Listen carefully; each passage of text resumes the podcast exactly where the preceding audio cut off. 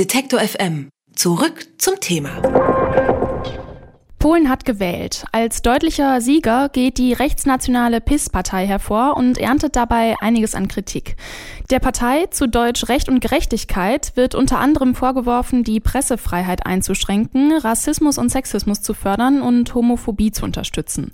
Außerdem wurde die Regierung auch wegen einer Justizreform 2018 scharf angegangen. Diese Reform wird oft als Angriff auf die Gewaltenteilung und damit auf die Demokratie Polens beschrieben.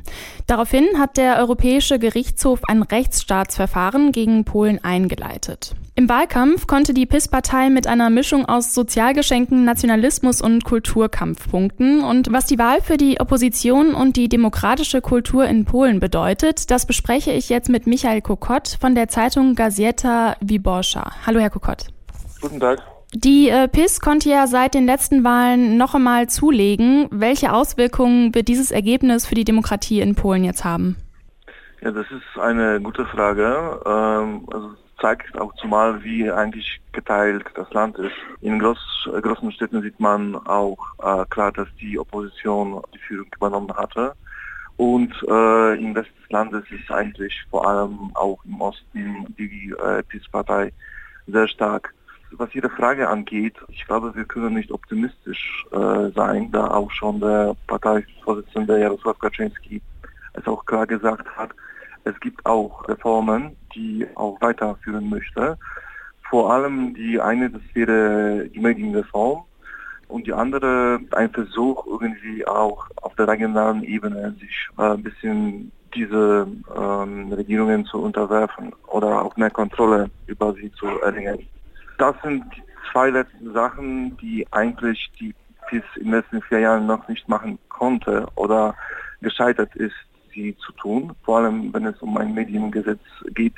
Da wissen wir schon, dass es ein Projekt gibt, welches auch die Medien aufteilen soll, beziehungsweise es ist ein Dekonzentrationsgesetz, nachdem die Medien, die jetzt einem Eigentümer gehören und wenn es auch mehrere sind, also zum Beispiel eine Tageszeitung und ein Radio oder ein äh, Fernsehkanal, nach diesem Gesetz könnte der Eigentümer nur eins oder zwei von denen besitzen, sodass er nicht also auch in, ähm, im Markt, also große Markteinteile besitzt.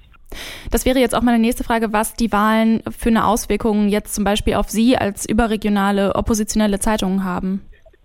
Ja, das ist natürlich äh, für uns problematisch. Äh, die letzten vier Jahre waren für uns auch sehr schwer. Äh, die äh, Medien und darunter auch unsere Zeitung, die nicht auf der Linie der Regierung ist, wird finanziell bestraft, indem man einfach keine Anzeigen bekommt von Gesellschaften, die jetzt zum Beispiel auch staatlichen Händen sind oder wo der Staat auch äh, die Mehrheit der Anteile besitzt oder auch von der Regierung ähm, selbst. Das ist ein Problem natürlich auf dem Markt, auch für die Printmedien, wo die Leserzahlen jedes Jahr zurückgehen. Und natürlich ist es auch äh, problematisch, äh, denn man muss auch also darum bangen, auch wirklich irgendwie finanziell äh, die schwarze Null zu, äh, zu haben. Wir glauben, dass es auch weiter so gehen wird. Denn wir müssen auch bedenken, was auch in den letzten vier Jahren so verändert wurde. Und die städtischen Medien oder die öffentlich-rechtlichen Medien, äh, die wurden total durch die Regierung übernommen.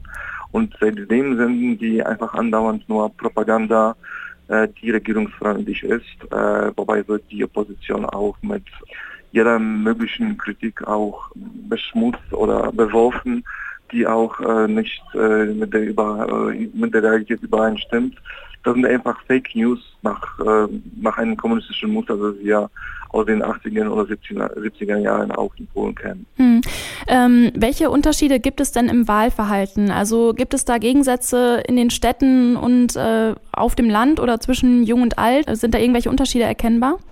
Ja, durchaus. Ähm, wenn es um die äh, jüngste Wählerschaft äh, angeht, dann ist das äh, eigentlich geteilt, obwohl ein großer Teil von den Wählern in der Altersgruppe 18 bis 24 Jahren wählen die radikalen Parteien, die rechten Parteien, äh, entweder PIS oder noch mehr nationalistisch eingestellte Parteien, wie zum Beispiel die äh, Konföderatia, die ähm, ungefähr 6 Prozentpunkte äh, in diesen Wahlen erreicht hat. Äh, wenn es um die geografische Teilung geht, dann wie schon auch früher gesagt, die Großstädte wählen also in der Mehrheit entweder die Liberalen oder auch die Linksparteien, aber die äh, Nationalkonservativen haben auch eine große Bedeutung. Im Schnitt sind das 25 bis 30 Prozentpunkte, die äh, die BIS-Partei in Großstädten äh, gewinnt. Da aber auch äh, seit Jahren äh, herrscht dort eigentlich eine liberale oder linke äh, Atmosphäre und die, die Wähler neigen einfach diese Parteien zu wählen, ist es äh, relativ schwer für die PiS-Partei wirklich die Macht äh, dort zu erobern, was auch die letzten regionalen Wahlen äh, gezeigt haben. Äh, die PiS-Partei hat kaum irgendwo einen äh, Bürgermeister bekommen können in einer Großstadt, wo auch früher die Liberalen oder die, äh, die links angestellten Politikern auch regiert haben. Über die Wahlen in Polen und die politischen Folgen habe ich mit Michal Kokot von der Zeitung Gazeta Wyborcza gesprochen. Vielen Dank für das Gespräch. Dankeschön. Alle Beiträge, Reportagen und Interviews können Sie jederzeit nachhören im Netz auf detektor.fm.